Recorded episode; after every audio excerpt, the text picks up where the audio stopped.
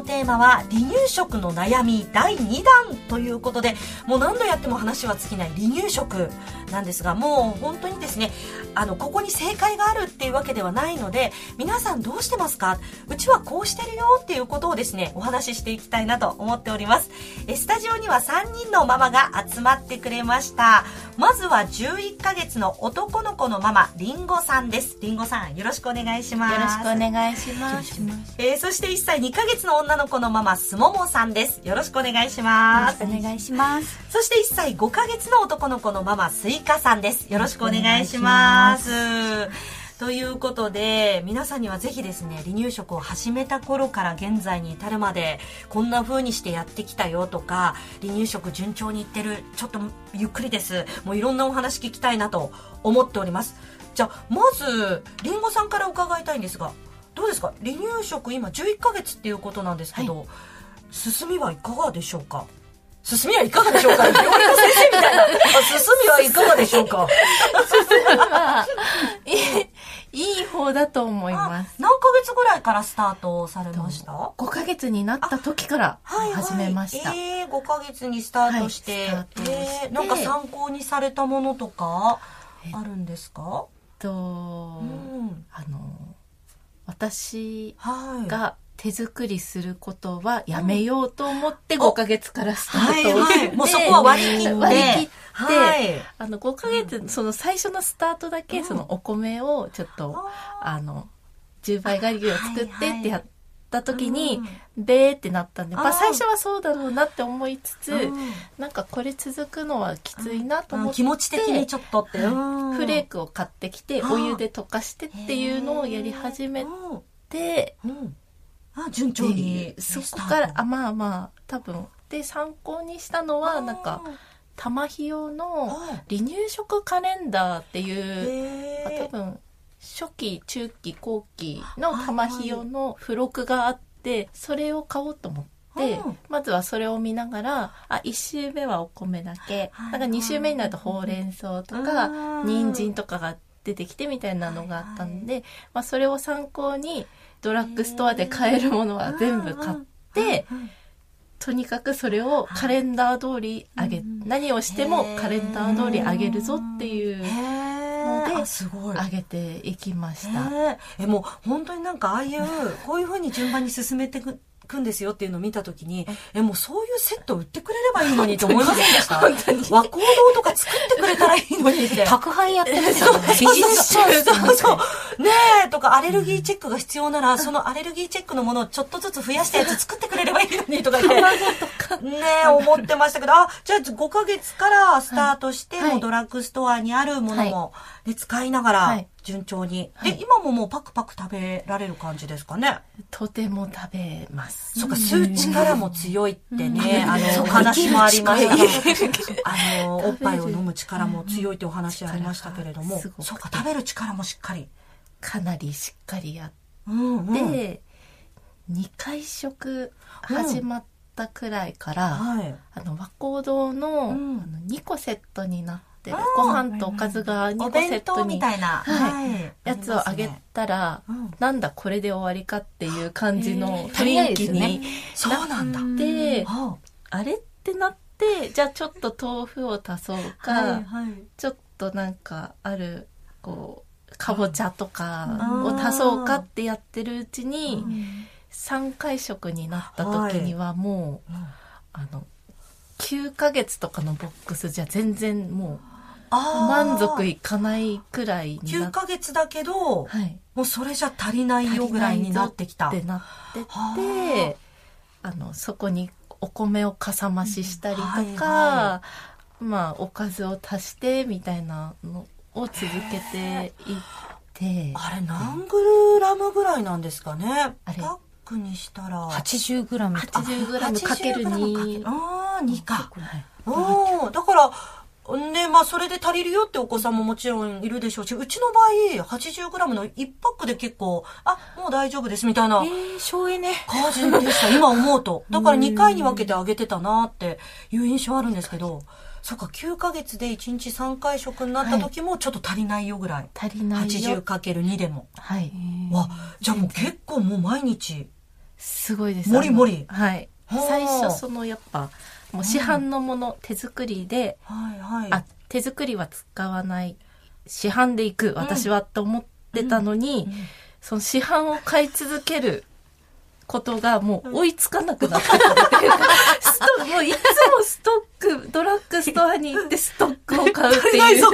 感じになっちゃって、もうこれはダメだと思って、うん。パルシステムはい。をもともと取ってたんで、うん。もうそこで、あの、使える、この、もう細かく刻まれてる野菜とかをうんぶち込んだスープとか、はい。おじやとか作って、もうなんか足りない分はそこで補ったりとか、するのも、もう追いつかないっていう。すごい。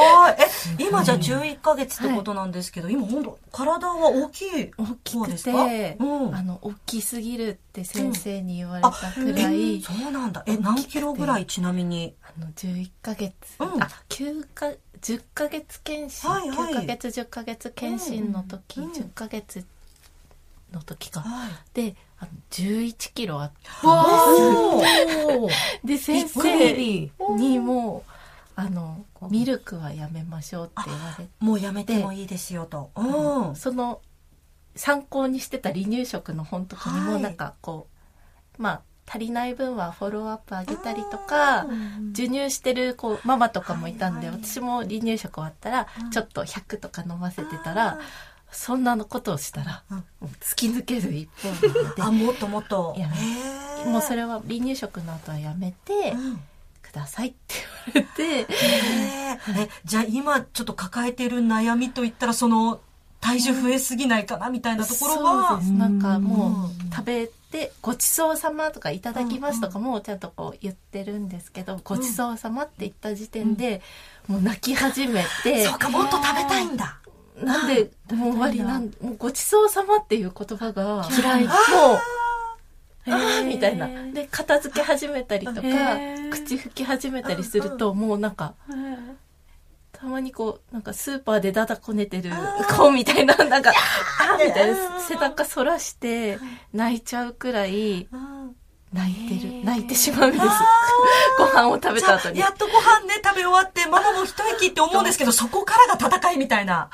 もう抱っこしてま、なだ毎食ですか？ほぼ。ほぼ毎食ですね。おあ朝食べたいんだ。うん朝くらいかな。朝どれぐらいこう泣き続けちゃうとかっていうのはあるんですか？あでも泣いてるのは多分うん。10分あもしないっていうか、へーそのそんなに泣き続けないんですけど、うんそのうん。急に爆発的に「そうごちそうさま」のワードであそれが嫌なんだ。火がついたりとかするんで、うんうんなるべく言わないように。こっちはね、良かれと思ってしつけもあるし、ごちそうさまって言うんだよって思ってたんですけど、それ言った方が今大変。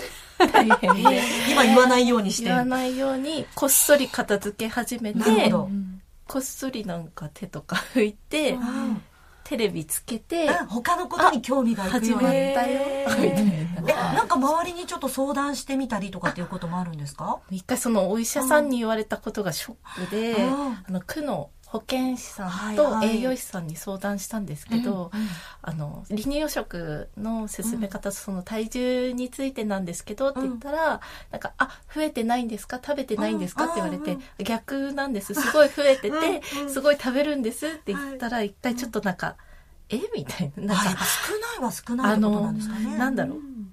食べてんだったらいいじゃんみたいな感じにあーのことを何贅沢言ってんのみたいなね。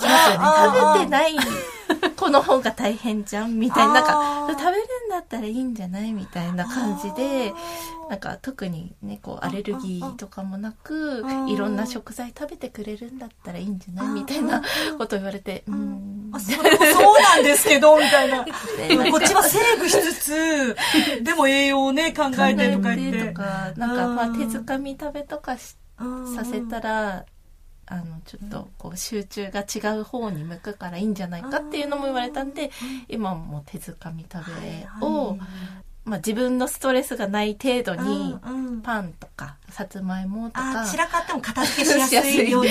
ちょっとおにぎりとかは夫がいる時にとか ちょっと手づかみ食べしコーンフレークコーンフレーク？なんだ？フレークか、赤ちゃん用のフレークとかをちょっとこうこうつまんで食べるとちょっと落ち着くかなっていう感じだけどやっぱりごちそうさまが苦手で。あじゃあ本当にこう食べる量とかも調整しながら、うん。今ご飯食べてる。え、外に行った時ってどうなんですか？外行った時も？外に行った時はすごい機嫌よく食べてて、へー家の中だとそのごちそうさまで泣くっていうのが外だとなくなるんで、気がそれるんですかね。であのう、んなんだ、うん。とショッピングセンターとかにあるあフードコート。フードコートとかで、ここなら騒いで食べても大丈夫と思うけど、すごいいい子に食べてくれて、なんか、あじゃあごちそうさまだねって片付けてもなんか、特に大丈夫で気がそれるのか、なんか外だとすごいあげやすくて、なんか毎食外にもう行きたくなりますね。今日もフードコート行きたいみた いな。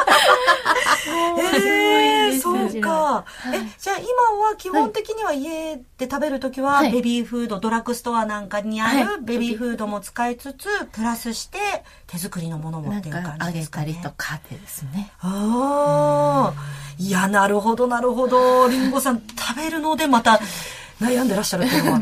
え、すももさんはどうでしょうか？今1歳2ヶ月。はい。っていうことなんですが1歳2ヶ月。うん。えっと離乳食のスタートはどれぐらいからでしたか？6ヶ月目からでしたかね。はいはい。からで、うん。で、なんか本当決めていたこととか、あ本。本の名前がちょっとわかんないんですけど、あはいまあ友人がこれいいよって言った本があって、はいそれを、まあ、見てうん、ちょっとずつ量を学びながらやってたんですけど、私の、あの、夫がうん料理人をしていて、はいで、そう、美味しいんですよ。あれあれあ、そうなんです。そのお店にね、ちょっと、あ、はいそれで、あの、私のご飯とかはうん、もうすべて任せたぞって。なって、うん私は、とりあえず頑張って丁寧に美味しく作ってみるから、離乳食を。離乳食担当になりますと。はい、担当になります。はい。はい。なので、まあ、夜ご飯をうん、とびっきり美味しいものを朝作って仕事に行けと。うわ、いいですね。お願いします。となんかそのプロのはいシェフが大人用を作るってことにもう役割分担して。作ってくれます。うん。あの、パスタやら、うわー。あの、いろんなもの、和食やらいろいろ作ってくれる。はいまあ、一品だけしか作ってくれないから、一品をいただくんですけど、ね。そのスタンスを、あの、うん。うん6ヶ月目から始めまして、へそしたら、まあ、私は私で、ーうんあ、じゃあ、今日は離乳食、まあ、毎日は作らなくていいんうん。で、楽な感じでうん、まあ、心軽くいけたんですね。それで、まあ、基本は、あん。まりそう、あの、市販のものに手をつけずにうん、頑張って自分で作ろうっていうのは今でも続いていて、で、途中で、うん。あの、出汁を、うん。もう、最初は鰹節とか、もったいないなと思いながらずっと使ってたんですよ。でも、あ、いや、あの、魚屋さんに売ってる、ちょっと端っことかに置いてある、うん。あの、アラがあって、あの、鮭のアラとか、うんうん。ブリのアラとはいか、ほんと骨と身がちょっとついてるやつなんですけど、それから出汁を取った方が安くていっぱい取れる。しかも美味しいってことに気づいたんです。さすが料理人の妻ですいや、なんかそういうところはせこくて、せこくてうまいものを作ろうっていう意識が高くて。すごい。そう、そこからは、まあ、その、出汁をストックする、タイの出汁とか、なかなか大人でも食べれないようなタイの出汁とかをストック、冷凍ストックして、あ、しかもそれ、タイの出汁があったり、はい。他のまた魚ブリの出汁があったり、マグロの出汁があったり、じゃあ美味しそう。で、もう鰹節高いし買わなくていいじゃんっていう、もうそっちがラッキーって思うぐらいほんとあら、200g ぐらい入ってうん、200円とか結構安いんですようんね。がっつり安い、本当に。なんで、それで、で、スープを作って、で、冷凍保存していくって感あじですか？そうです。小分け、うん。うんリッチェルの小分けの、うんあうん。の、パックにこう、ちょっとずつ詰めて、うん。で、それを野菜スープに入れたりして。で、バリエーションを、うん。なんか自分でカスタムして。っていうのをやって基本作ってたのはそのだし、あとはその野菜の細かいもの？あ野菜のスーはい。プを、まあ、スープ。2種類ぐらい、トマトベースにしたり、はい。ちょっとオクラベース、とろみのあるオクラベースとかにしたり、うんうんうん。2種類作っておいて、で、まあ、どっちかを揚げつつ、で、だしを、あの、カスタムして、今日は鯛だしにして、今日はぶりだしにしてとか。そっか、だし変えるとまた味のテイストどんどん変わっていって。これが分かってるか、本人に分かってるか分かんないけど、いや、それはね、英才教育になりそうですよね。舌が。わうんーってなって、自分でもカスタムだ、カスタムだってなって、うんそれで、あとはまあ、ハンバーグ、おやきみたいなものを、まあ、鶏肉のハンバーグだったり、うん基本はそうですね、おやき系のものを何か作っておいて、うん。あとはまあ、ご飯と、うん。それで、おかゆスープみたいな感じにして、はい。すごいっていうのをなじませていいったんですよ。はいうん。でそしたら、だんだんあの、小魚、2センチぐらいの小魚を、あの、最初はスープにそのまま入れて柔らかくして食べさせていけてたんですけど、昨日、ん。ついにおやつとして小魚を食べれるイワシですね。ちっちゃい。あなんか食べれる柔らかいおつまみイワシみたいなのがあって、うん本当食塩とイワシしか入ってないやつを食べれるようになって、そのままポリポリってもあポリポリ。おやつとして。はうんい、いけて、で、もっと欲しい、もっと欲しいってなるぐらいだったんで、へああ、よかった頑張 ってってなった。ー。へー昨日、み、実を結びました。努力の実を。えーその離乳食を、まあ、はい。作るのも道具がね、いくつか必要になると思うんですけど、どういうものを使ってらっしゃるんですか？道具は、うん。最初はまあ、ハンドブレンダうんーで、いろいろスープとかを拡散したりして、うん。で、あとか、今はもう、ざく切りにして、あー。1、2センチの、そっか、1歳超えて。はいうん一切こうやって歯も生えてきて、はいはい。で、なのでそこまで道具も使わずに、あ、じゃあ離乳食用の道具っていうよりは、はい。本当に普段使うものをそのまま使ってっていう感じですかね。そうですね。うんなんかこう、ごちゃごちゃになっちゃいますしね、うんキッチンも。うんうんうん。なるべっていうくね。感じで、あと、そんなに使ってない。へえ。いや、確実にでも素材の味がわかるように。英才教育はい。せこくて美味しいものを。せ魚屋さん見てみようって。でも、それあれですね、美味しい出汁が取れたら、大人の方もテンション上がりそうですよね。そうですね大人にそのそうなんです。その、残したらどうしようっていうのがやっぱ最初あったのでうん、残した時に、まあ、そのうん、市販のやつだとうん、ちょっと食べたくないなって思っちゃうんですよ、私が。なんか、全然具ないし、うん。なんかドロドロしてるしうん、なんか冷たいしって思っちゃうけどうん、自分が作ったものだとうん、なんか責任感というかう、ん。残しても私が食べるから大丈夫。美味しいからね、これっていう。その、私の表情にも自信。あ これ私が作って美味しいんだよねってーいう、そのスタンスでいけた気がします。えちなみに外出かけるときはどうされるんですか？離乳食持っていくそうですね、持って行って、うん。そのスープのタッパー、ちっちゃいタッパーと、あとはまあ、あと食パンかな？食パンを、私の夫が作ってくれてるんですよ。あ食塩と砂糖が入ってない食パンを作る。食パンを作ってくれて、そう。そこを唯一、まあ、あの、離乳食をね、唯一その一品を作ってくれてるんですけど、まあ、それも結構甘みがないっていうか、他の食材、スープとかと結構、まあ、ご飯として食べれる。パンだけで満足させないような、なんか食他のものと一緒に食べる。そうです、そうです。その、ハンバーグで、まあ、美味しい。まあ、もぐもぐして美味しいよねっていう、なんかそういう感じの食パンになっていて、すごいなんか食を家族みんなで楽しんでるのがね、うんすごい伝わってきますね。そうですね。それはまあ、唯一助けられてますね。アイディアというか、うん骨から取った方が全然美味しいし、安いし、みたいな。へえ、え、魚屋さん見てみよう。ででも魚屋さんに行きたくなっちゃうみたいな。探したくなっちゃう、その端っこの あるかなみたいなあるかな、あるかな。そうですね。スーパーでもブリが安かったりしたら、あるんですよね、隅っこにね。あります。へーあります。50円。あそう、本当ですか？あります。そういうのをね買ったらね、結構いいことたくさんあります。なるほど。すごい大。人も嬉しいんでね。あーじゃあそんな悩みは今のところ？今のところ、うーん、なさそうですかね？離乳食に至ってはない。うん。量うん。も自分、私が決めた、うん。これぐらいの量だろうみたいなのを食べてうん、ごちそうさまって言ったら、うん。大丈夫だああ、ってって、ちゃんと手を合わせてる。から、今のところ大丈夫だと思いますが、うん。まあこれからね、あの、散らかったり、んまあスプーンやら、あの、フォークやらってデビューしてる最中なんで、そこがね、ちょっと私の顔の雲行きが どうなることやらっていうのはある。ちょっとハーハーしちゃうかな。思います。今回のベビマヨ座談会前半はここまでです。え同時に配信されています後半も皆さんぜひお聞きください。